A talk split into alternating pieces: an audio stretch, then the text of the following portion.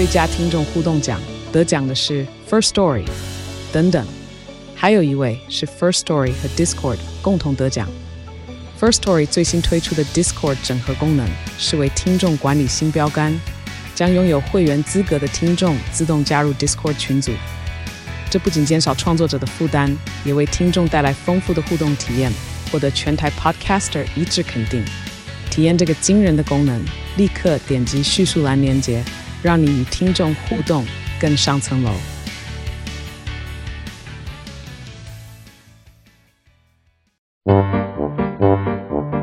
天哪，时间不够，事情老是做不完，怎么办？别担心，就让高效人生商学院每周陪你充充电，找到方法不抱怨。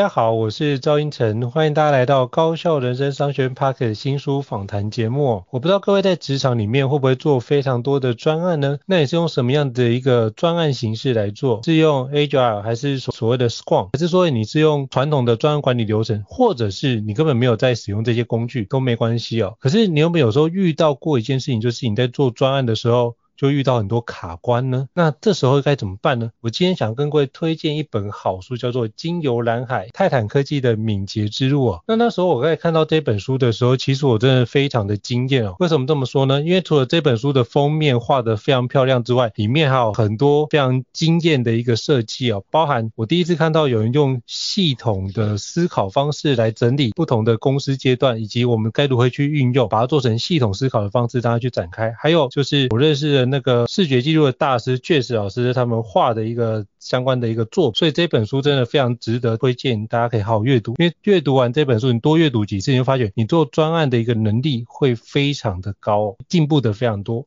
那今天非常荣幸，能够邀请到新加坡商泰坦科技的李进展总经理 Thomas 莅临我们现场来跟我们分享这本新书。欢迎 Thomas，Thomas 你好。嗨嗨，Hello 你好，是 Thomas。哎，大家好。好，非常荣幸能够邀请到 Thomas 来跟我们分享，就是《金油蓝海》这本著作。是不是可以邀请 Thomas 先跟大家做一下简单自我介绍，让大家可以多认识你一些呢？哦，嗨，线上的听众大家好，我是 Thomas，呃，目前服务于新加坡商泰坦科技。那泰坦科技是一间新加坡的公司，那总共是在新加坡，那我个人在企业里面也服务了今年第十八年哦，那那我在公司里面从公司刚草创的时期啊，到到刚刚书里面说的这五大五大时期都一一历经过哦，那也历经过不同的职务，嗯，那当然就是很谢谢 Hill 今天提供这个机会让我来推荐这本书，那这本书主要谈的哈就是一个企业从新创的时候到遇到一些。啊，企业服务啊转折的过程，到啊持续的扩编增长，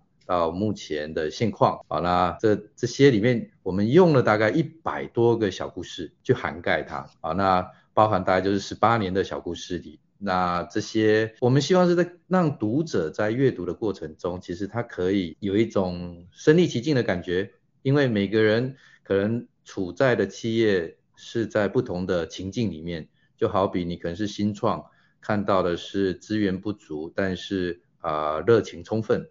你可能处在的是一个中大型企业，嗯、有很多的 SOP，很多的流程，很多的细琐环节需要去被管理管制。但你也可以看到，或许你尝试在想要导入敏捷开发、专案管理，那在中间会遇到一些不同面向的挑战，不管是从利害关系人。到内部的啊、技术啊、的一些冲突哦、那我们想利用这个状态来啊、来让大家感受一下，说你处在什么样的状态？那在在对应到故事中这些小故事里面的那些角色的时候，他们是怎么面对它？那他们是怎么样去看见他们自己？啊，那这个这个大概就是这本书我们最。为什么当时呢？本身其实是是想做一本企业书啊，企业内部的传承培训课程的书籍，然而写到最后发现说，那何不我们就把它再正式一点点，透过编辑出版的方式，正式写成一本啊可以出版的书籍。同时啊，中文版写完之后，更重要，我们的英文版也也发行了哦。所以这本书是有中文跟英文都都同同步发行的啊，所以这个也是呃，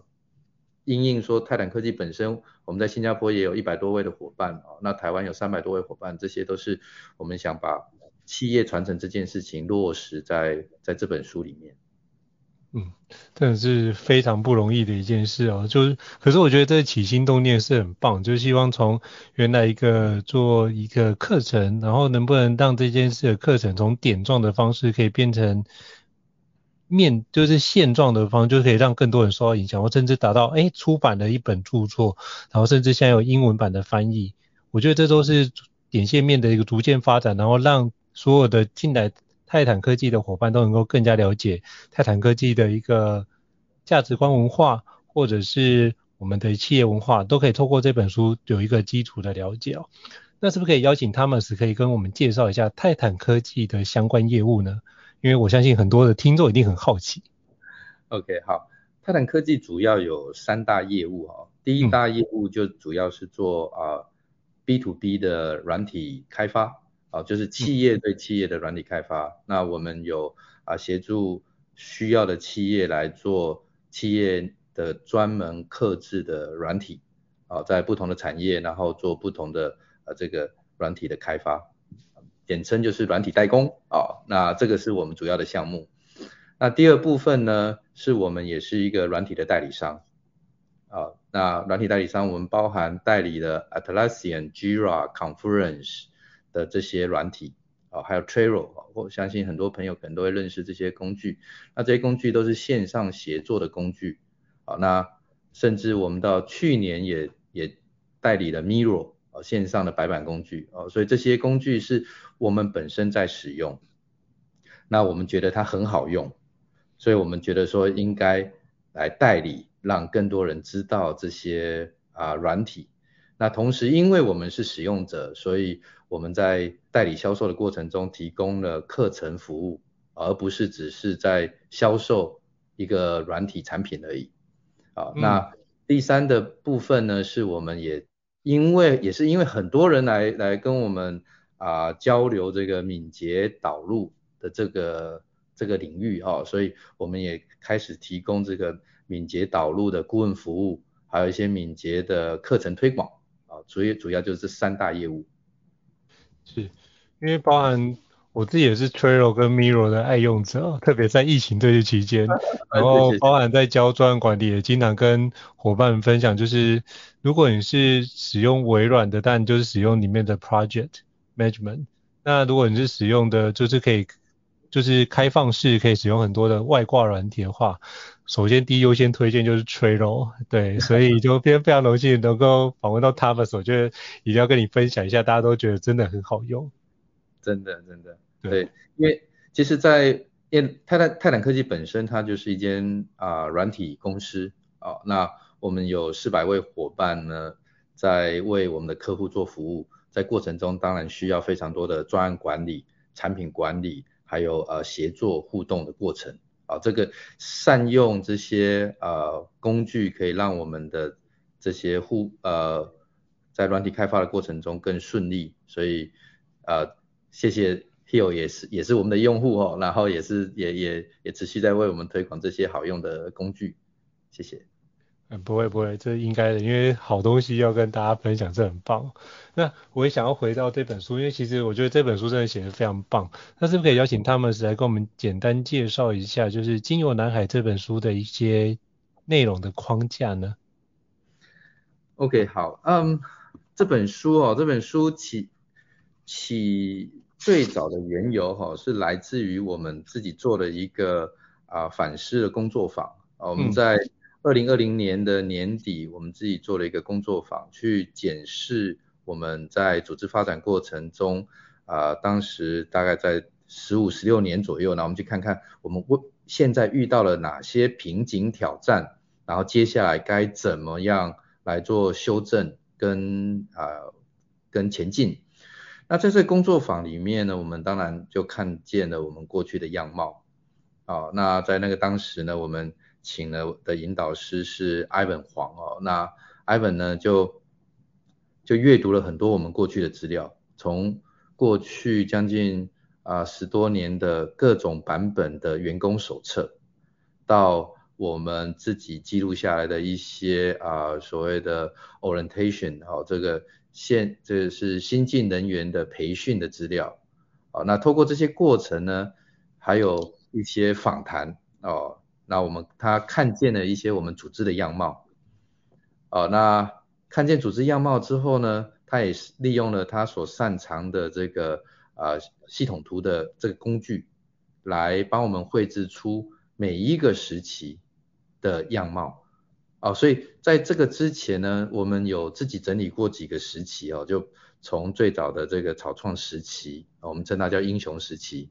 哦，到到分地盘时期，到 SOP 时期，那等等哦，待待会如果有机会，我可以一一的跟大家介绍这个不同时期。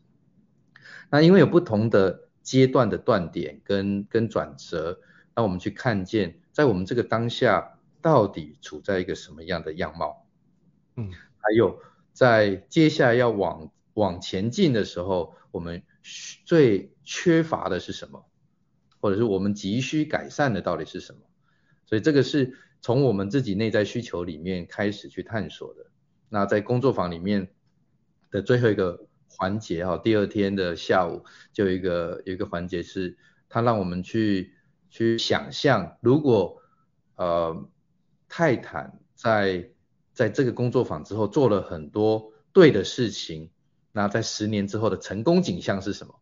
啊，那我们就在想说。这个成功景象呢，可能我们就会在杂志的封面上啊，然后呢啊，好像是去推广泰坦的工作方法，还有去让大家更认识泰坦，所以我们的产品销售啊，我们的工作方法都获得企业产业的认同跟肯定，那这会变成一个成功景象。那这个成功景象呢，从成功景象背后就要做很多事情嘛。那这个多事情呢，做很多，到底做哪些事情呢？当时我们就有一个啊哈的 idea 说，那不然我们出本书好了，纯粹单纯就是在工作坊里面想象说，不然我们出本书好了，没有人想真正要写一本书，但是因为工作坊的所谓的创意发想哦，就是说好来出本书才能做推广嘛，哦让让更多人知道，还好当时没有讲说拍电影哦。对，所以所以当时就就把就好像就种下了一个念头在那里，嗯，那这个工作坊就结束了。结束之后呢，我们列了几个工作项目，当然就开始陆陆续续在在推动做组织的调整哦，大概是从这里开始，那就有了这本书。对，哇，真的是很棒的一个起心动念哦。所以其实我那时候蛮期待，如果你可以说拍电影，应该我们会多出一部非常好看的片。就像最近那个 Air，我觉得 Air 也是很好的一个发展的片。所以我觉得如果泰坦拍出一个这样片，应该也是非常的畅销。那我也想请教他们，其实在里面我看到非常多，就是有五个阶段的历程嘛。那这五个阶段历程，就是在收集、在写这本，因为我知道那个。公司的资讯量相关的资料或是文件是是非常非常的多，怎么样去去芜存菁，然后去写出这本《金油蓝海》这么多个故事？你觉得在过程当中最挑战的事情是什么呢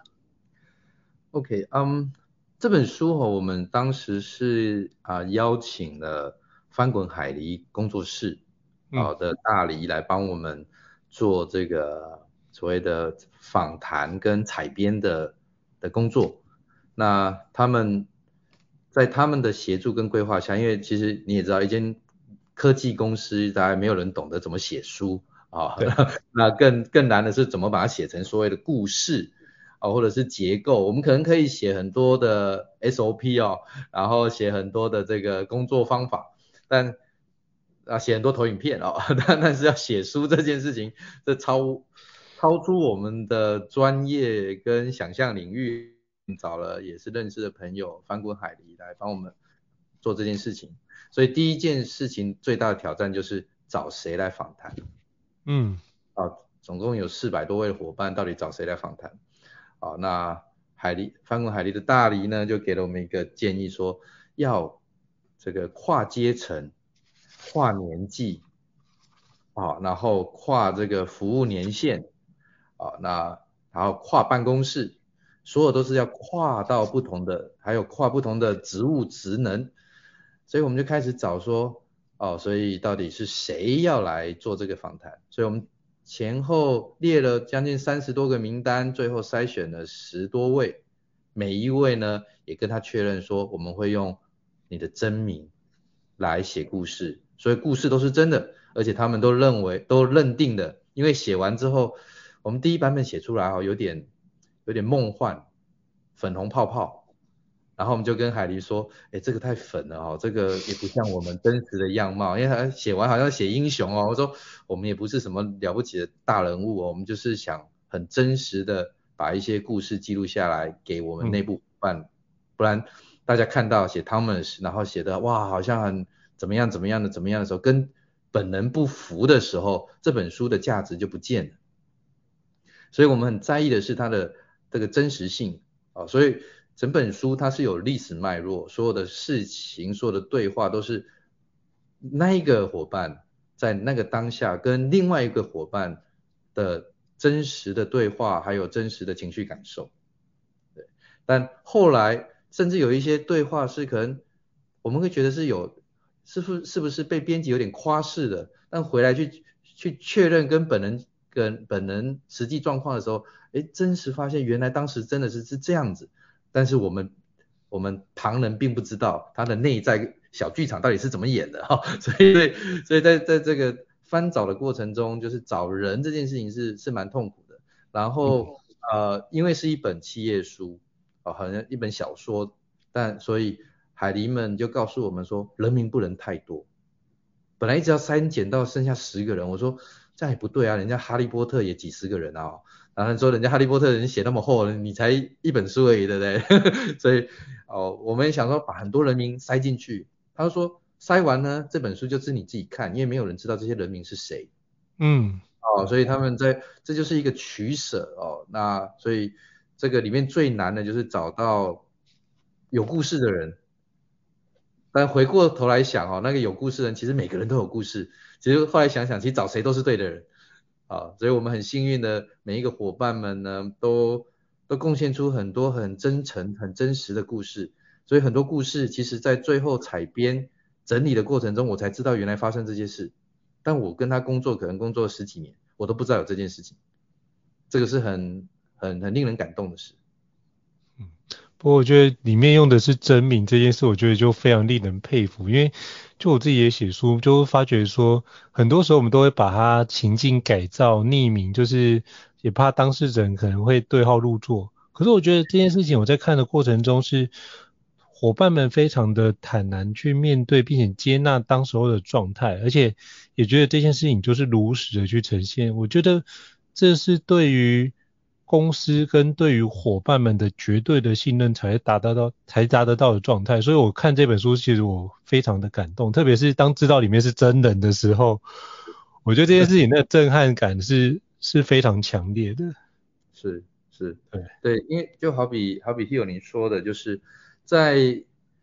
在在名字这件事情，其实我们一早一开始也有一些讨论，到底用、嗯。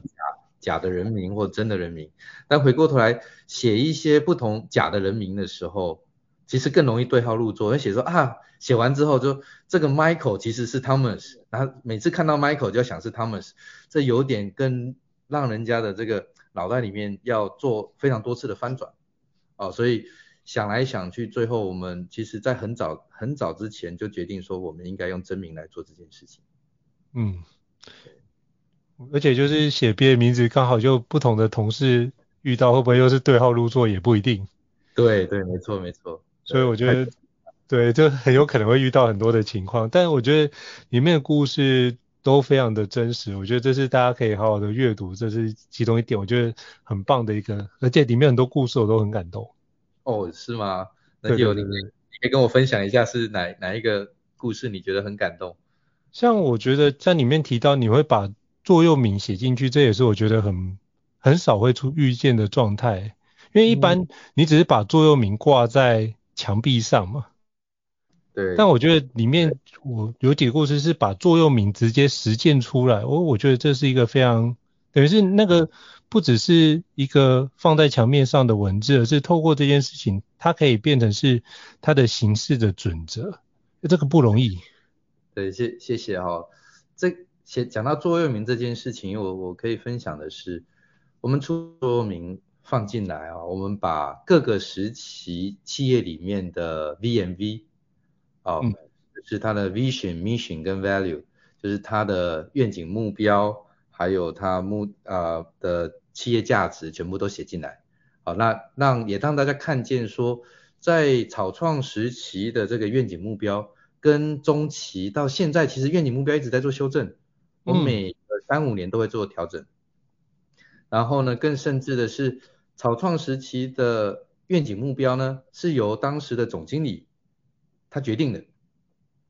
到到中到中间的时期呢，是由啊、呃、总经理跟高阶主管一起来做讨论的定义的。到现在呢，我们是采用全员全员参与制的部分，让每个部门有代表，那让公司一起来做决策，这个。公司的使命、愿景、目标，所以这个也是一个发展历程。好，所以所以这本书呢，我我在我在看它并做定义的时候，它就是一个组织发展的故事书。嗯。哦，那组织发展本身它就是一个历程，它绝对不会是只有一个单一样貌。啊，所以我们把它回溯去往前写的时候，我们把过去的历程也写进来。啊，这个是当时我我觉得很难能可贵的，把它做了做了一次当收集跟整理。好，那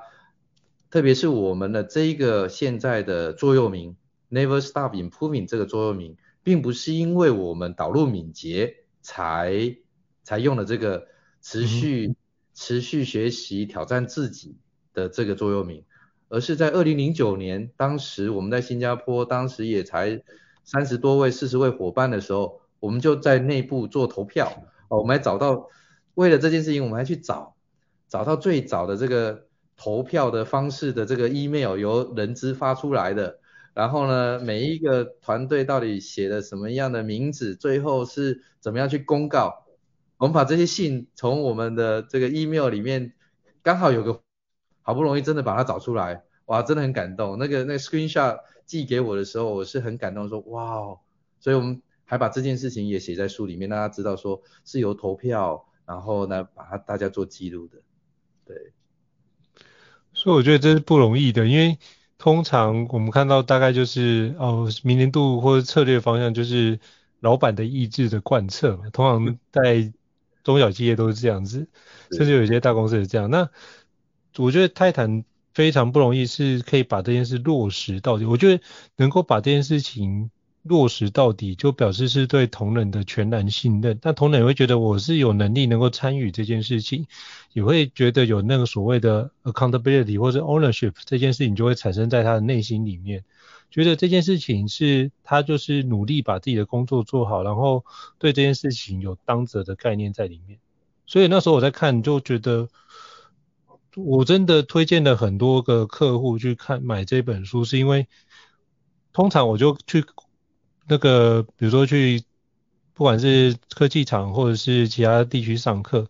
通常会发觉，哎，你们墙上最近都在贴这么多的内容，是不是？比如说墙上贴五 S，那最近可能是呃环境不太清洁，对不对？他说，哎，老师你怎么知道？我说，因为通常贴在墙上的内容就是表示还没做到的嘛，所以起码先当个口号开始呼喊，然后呼。就讲久了，说不定有机会发生，但通常是不会发生比较多。可是我觉得可以实际落实进来，光这件事情就非常值得推荐，而且非常值得令人尊敬。就是我在看这本书，我真的就是一直起鸡皮疙瘩的状态在这，因为我知道在企业里面很多间公司都很难做到这件事情。那很多时候其实会会有几个环节是，第一个可能主管对于跟部属或同仁的信任感没有建立起来，所以可能是还是传统的由上而下的一个框架。但我觉得在阅读泰坦就是《经由蓝海》这本，就是对于泰坦人的文化，我反而觉得是一个彼此之间做讨论，然后我们是比较是 project base 的角度在看待这件事情，所以并没有谁高谁低，而是参与进来的每个人都是一个专家，那每个人都是要贡献自己的力量，就很像之前看那个 IDEO 的那个 shopping car，就是并没有因为你主管的位阶比较高，所以你就对于那个手推车有一个特殊的经验值。所以我觉得透过这几个环节就可以深刻的理明白，就是呃在场的人都是对的人，像刚刚他们谁提到，或者是呃大家都可以在这边 here and now 去共创。我觉得那有非常多我过去学习到的那些，不管是引导的方式，然后是真正落实在企业的文化当中，我觉得这件事情是很不容易的。是哦，呃，谢谢 He 有提到提到这一这一个部分，那我可以分享的是。嗯整个核心概念是从哪里来的？哦，那在在一开始有有 Titansoft 的时候，其实它就是一件很单纯的新创公司哦。那在新加坡啊、呃，我们为客户做软软体的代工。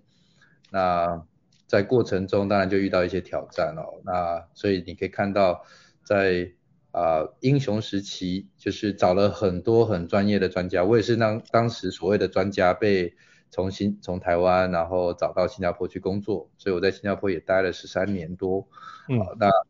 在在草创时期这个英雄时期，就是每一个人都是那个所谓的一条龙，啊、呃，所以每个人就是可以都是很很有工作经验，然后做可以做的事情，然后。啊，twenty four seven 哦，就是二十四小时待命。那亚洲企业可以打得过欧美哦，就是我们一天可以当两天用，啊，然后周末也可以用，所以人家一个礼拜，我们有三个礼拜，啊，所以当然产品的品质、服务的品质、各种样貌都可以做的，可以跟欧美的企业做做竞争。但往下走就发现说，我们都是专家。然而我们并不是管理的专家，我们都是技术专家。好，那所以在组织在扩编的过程中，我们就遇到了我们会做事，但我们不会做管理。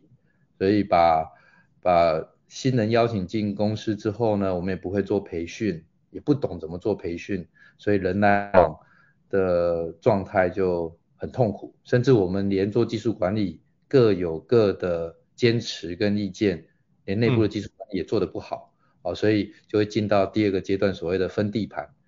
那老板呢就要审视，或者是同时要加速产品的开发，所以啊，就每一个人就各个专各个英雄各分一个地盘，然后就说你这个产品这条产品线你做，那一条产品线他做，哦，那各不各自为政，然后中间用一些程式语言的就把它串起来，生意就可以往前走，没错。但这样子这样子的生意呢，并没办法。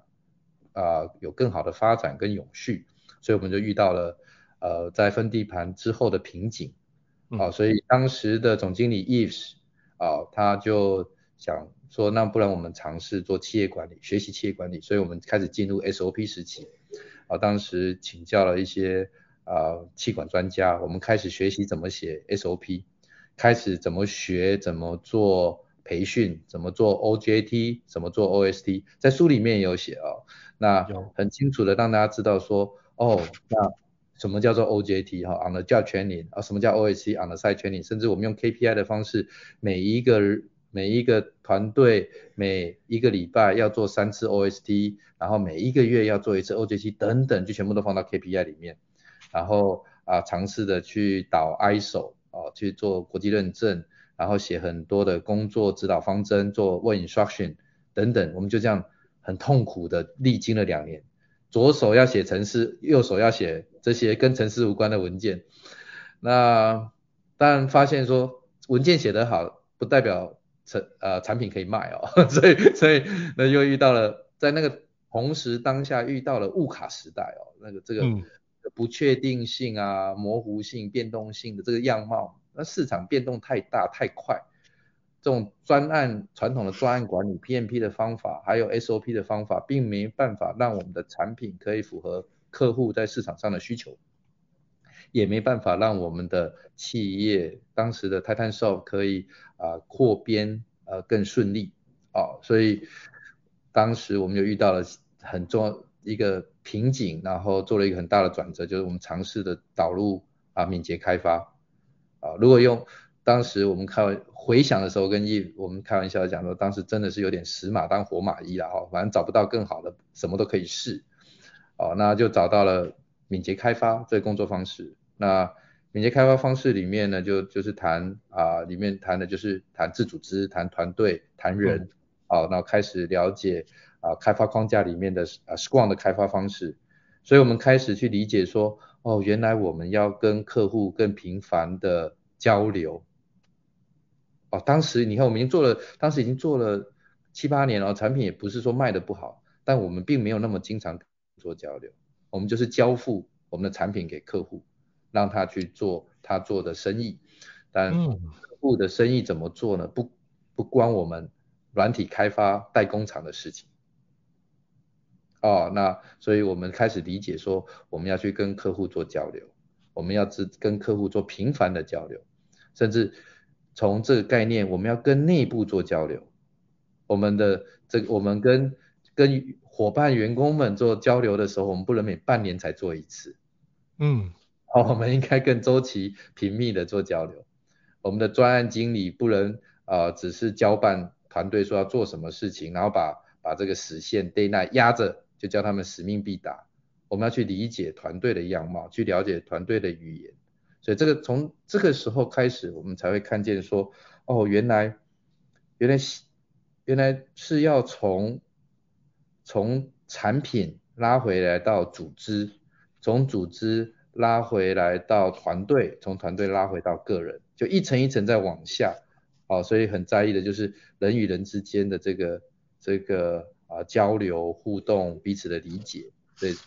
所以是从从这里开始的，所以当然 Hill 你会看到说很多的所谓的当责，因为在敏捷开发里面很强调的就是团队的自组织，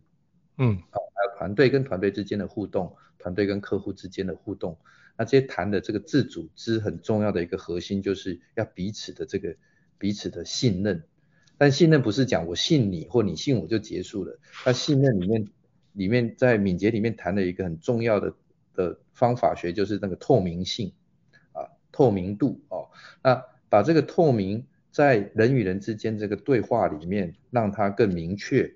这个对话就会更清晰。所以我们开始学怎么样对话更清晰。所以当时我们就接触到了引导，啊，接触到所谓的 ORID，啊，这个，呃，这个对话的方式，哦，这个焦点，焦点，焦点对话。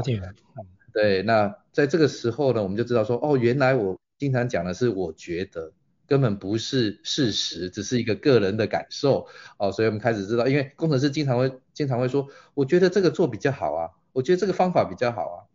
好，然后那个啊产产品负责人、产品经理也会说，呃，我觉得根据我的经验这样比较对。到那每一个人的那个觉得到底是什么，说不出来。嗯啊，所以我们当时才开始开始发现说，原来我们的对话那么不透明啊。但在那个之前，没有人真的真心觉得讲话不透明。我都大家都会说，我把我想讲的都讲了啊，对吗？那但但事实并不是如此哦。所以重新学习怎么讲话。所以我们又花了很多时间去学习什么叫对话，学习引导啊，然后开始把大家的话好好的听清楚。那这个过程其实到现在其实咱将近八年九年多，我们我们很明白一件事情，就特别刚刚 Hill 说的，变成好像文化的一部分。文化哈这件事情，我有两个概念哦。第一，文化哦就像水哦，所以。鱼在里面，它是不知道这叫文化的，必须把它写清楚、说明白，所以还要写经由蓝海嘛，啊，对，这是第一个，这也是从我的老师啊，Jerry Weinberg 温伯格老师里面，从从他的这个书里面学的。那第二件事情哈，文化这件事情要要落地，要扎根，要很耗时间，但是要破坏它呢，只要一句话。嗯，好，所以所以这个也是我们在在企业里面，在在在泰坦 Soul 里面很呵护的一件事情。哦，我们很在意这件事情，因为我们花了这么久的时间去建立这样子的文化，啊，当然我们也不会说我们是以人为本，但我们是我们是彼此是，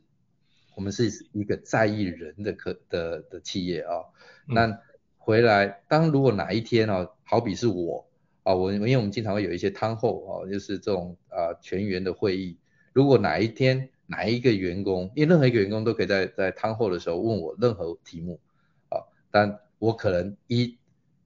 一震怒哈，讲了一个不该讲的话的时候，这个文化当下就结束了。好，这是这是一个很严肃的题目，所以我们。我们不是只是说我们想要一个什么样的文化，而是我们彼此创造这个文化，然后大家都活在这个文化里面，然后彼此呢，呃，大家都也认同这个文化，所以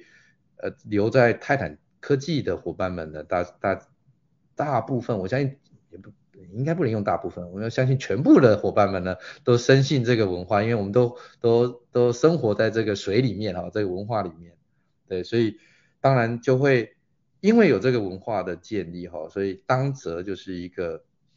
是一个必然的结果啊，因为有这个文化的的的这个熏陶，所以彼此的尊重、彼此的同理，还有对话的品质，就是理所当然的事情啊。这个就是我们透过这样子的方式让，让更多新进的伙伴在进来的时候就可以接受到这样的文化，就把它丢到水里面，自然。自然而然，它就会喝水嘛，哈，丢到空气里面，它就自然而然的呼吸，哦，所以文化呢，它就是跟呼吸一样自然简单。真的是不容易，我觉得虽然说就是只是简单说明，但我知道中间光要去维持那件事情，因为很多时候会有利益跟原则这件事，常常会有很多的冲突。那如何去坚守那一个的的原则，然后把这个原则能够贯彻到底？我觉得这是一个不容易的事，因为要破坏，就像他们所说非常快。那我觉得这才是回过头来，这是企业最核心的本质，就是我们是不是真的在意人？但在意人，让他可以从人的部分，再到团队，再到群体，再到公司，再到往外扩，等于是我们让伙伴们从外往内看，可是也可以透过实践的行动，让他从内往外走。去让整个组织变得更一致性的组织，而且共同去维护这个文化，所以我觉得这是非常感谢他们是跟我分享，这让我印象非常非常深刻哦，真的是很很感谢，嘿，谢谢。哦，刚刚讲到这个在意人哈，我可以再多分享一些，就是所谓的在意人是从企业往啊内部看哈，所以会说出在意人这句话。嗯。然而呢，我们更看见的是怎么样。每一个人在意的是什么？哦，所以回过头来，每一个伙伴他到底在意的是什么？当一个伙伴加入啊 TitanSource 的时候，他到底在意的是什么？有些人在意的是学习，有些人在意的是有他的这个工作之后的成就感。哦，那更基本的这个所谓的环境啊、伙伴啊，甚至啊薪资、福利等等，每一个人。在这个每一个当下在意的事物其实都不太一样，那所以我们能做的就是把这些事情再做更多的对话跟沟通，就好比说一个工程师他进到一个软体公司，他在意的是什么？一个新进的大学毕业生工程师，他会在意的是我在这边是不是有学习，是不是有人教我？如果我做错事的时候，有人可以啊。指正我，或者是教导我怎么样让事情做得更好，让程式写得更更精致，哦，更更让城市的这个效能更好。然后呢，这个城每一笔每一笔的程式呢，组合成一个产品，这产品可以为客户带来销售的业绩。啊，那这个是很基本的，所以我们从培训开始。啊，所以我们在内部有很扎实的培训，我们跟啊我们的技术教练、各种技术教练做各种合作，目的就让每工程师得到一个学习的环境。然而大家都知道说，企业并不是学校哈，企业不是来上课就结束了，嗯，因为每一个学习其实带来的重点是能不能为企业带来这个它的产值。啊，所以我们会去做很多这样子的挂钩，所以从一个大学生，他毕业进到企业，从最早的从他怎么学习啊一个语言，啊一起啊合作共，撰写出一个合适的产品啊软体产品，到他开始会在意他的升迁，啊所以所以谈到升迁的时候，我们就又创造出一个我们有薪资透明的结构，所以我们每一个职级的薪资是透明的，嗯，好，所以然后我们让让让这个职务呢的升迁的管道是畅通的，哦，所以薪资透明加上呢升迁是可以透过自主升迁，所以进到一个进到泰坦来之后呢，那一个伙伴他不是只是一个螺丝钉哦，或者是他是一个啊、出手的呃呃，我们更在意的他是可以一起动脑一起创造价值的伙伴。所以呢，没有人是可以是可以说挡住他为整个发展的前景哦，所以他可以透过这个学习内部的学习，线上线下的学习的系统，还有这个啊每每日日常这个啊结对编程的这个软体开发的模式，啊到啊每一个周期，他可以透过自主升迁去确认说，那我的学习是不是啊有可以。更上一层楼，更重要的，那如果他的产品可以带来创造价值的时候，他呢这个业绩奖金又可以跟团队一起来分分配奖金，所以每一个阶段我们都把这个当责这件事情落地跟贯彻，好，这样子才能把每一个环环相扣的状态下，才能把这个文化比较更扎实跟落地的创造出来。啊这个是一些呃比较特殊的的工作方法学跟跟团队经营，也在这里跟大家分享，就是呃所谓的在意人，回过头来是去去探索每一个人到底在意的是什么。嗯，我觉得他们是分享这段，我觉得非常宝贵，因为通常我们可能讲的在意的人，可能只是在意他的感受，当下的感受，然后你只是做当下的回应，可是。我们也知道人是动态的一个历程，就是他这时候虽然说好你压住了，可是他偶尔还会冒出来其他的情绪，那可能就是结构性的一个议题。那你是透过更多结构性的议题，哎，在他可能进来的几年，他可能遇到什么样的议题，重新去聆听跟对话，然后让他知道说我们如何在这个地方可以透过相关的制度去让你更明白。我觉得可以减少很多的疑惑，减少很多的疑惑就可以减少非常多的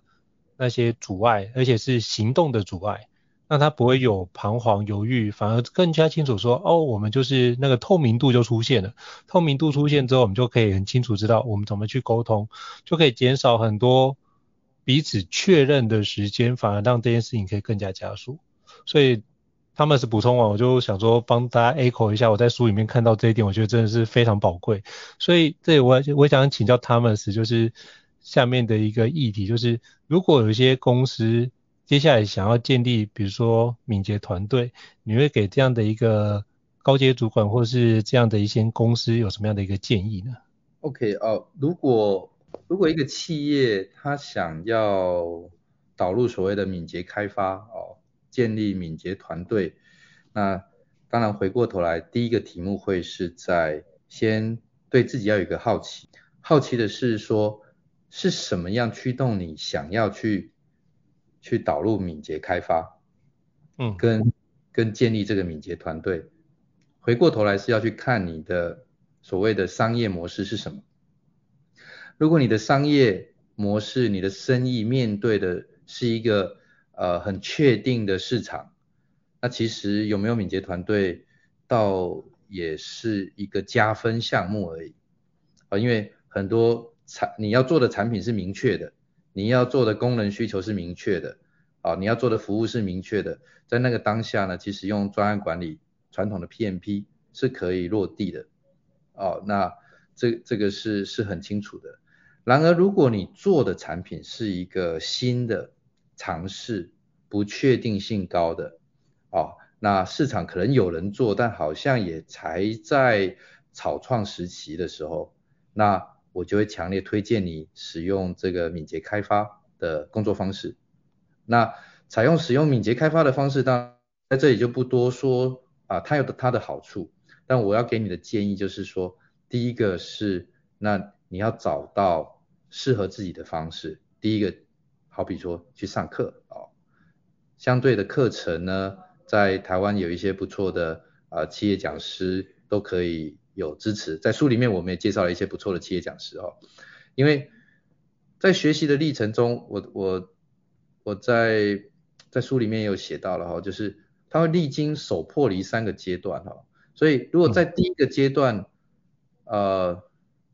手的阶段哈，你从你知道了这件事情，但尝试要开始的时候，有很多自己的想法，他就没办法守哦。守就是听老师说什么你就做什么，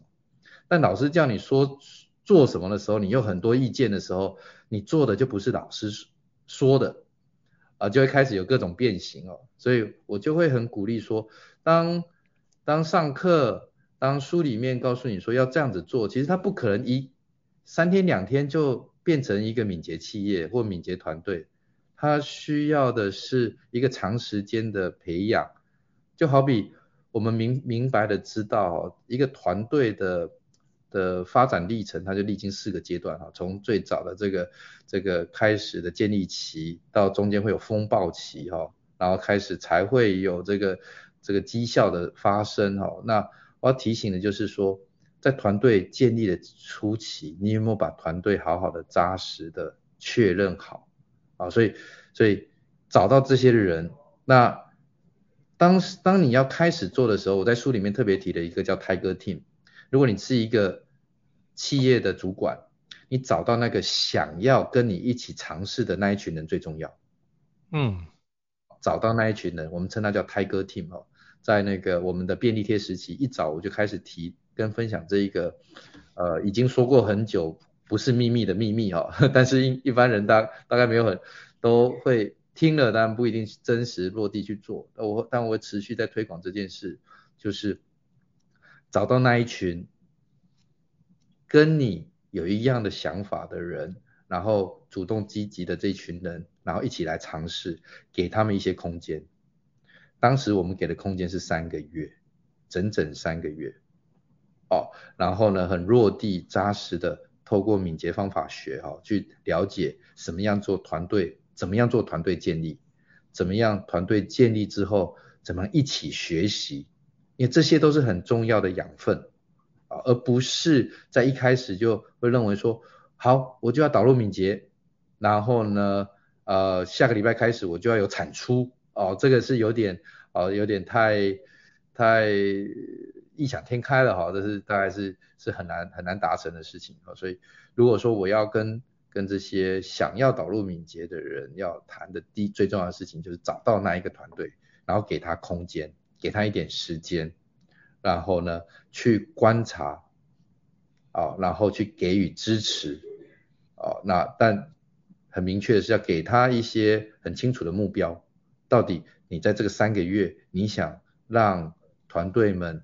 去做出什么样的一个商业目标啊？用敏捷的方法来做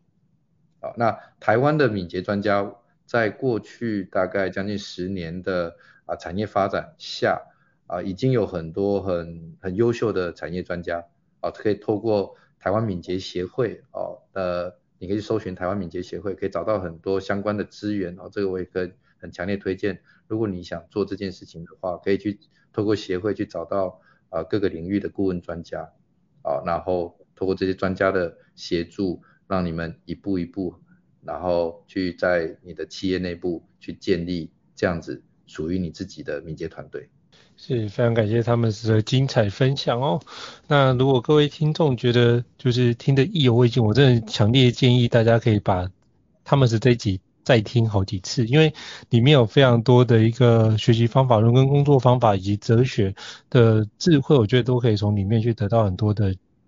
整理跟学习哦。那更重要的是，赶快去点选我们这一集放在那个 Pocket 资讯栏位的的连接哦，就是购买《经由蓝海》这本书哦，来看完就可以跟他们的分享搭配的一起阅读跟学习，我相信你可以做得到更有效的一个成长。那如果各位听众觉得高效人生商学院不错的话，也欢迎在 Apple Podcast 平台上面给我们五星按赞哦。你的支持对我们来说也是一个很大的鼓励。那如果还想要了解其他的新书，欢迎 email 或讯息让我们知道，我们陆续安排像 Thomas 这么厉害的专家来跟各位伙伴分享。感谢 Thomas，谢谢。那我们下次见，拜拜，谢谢。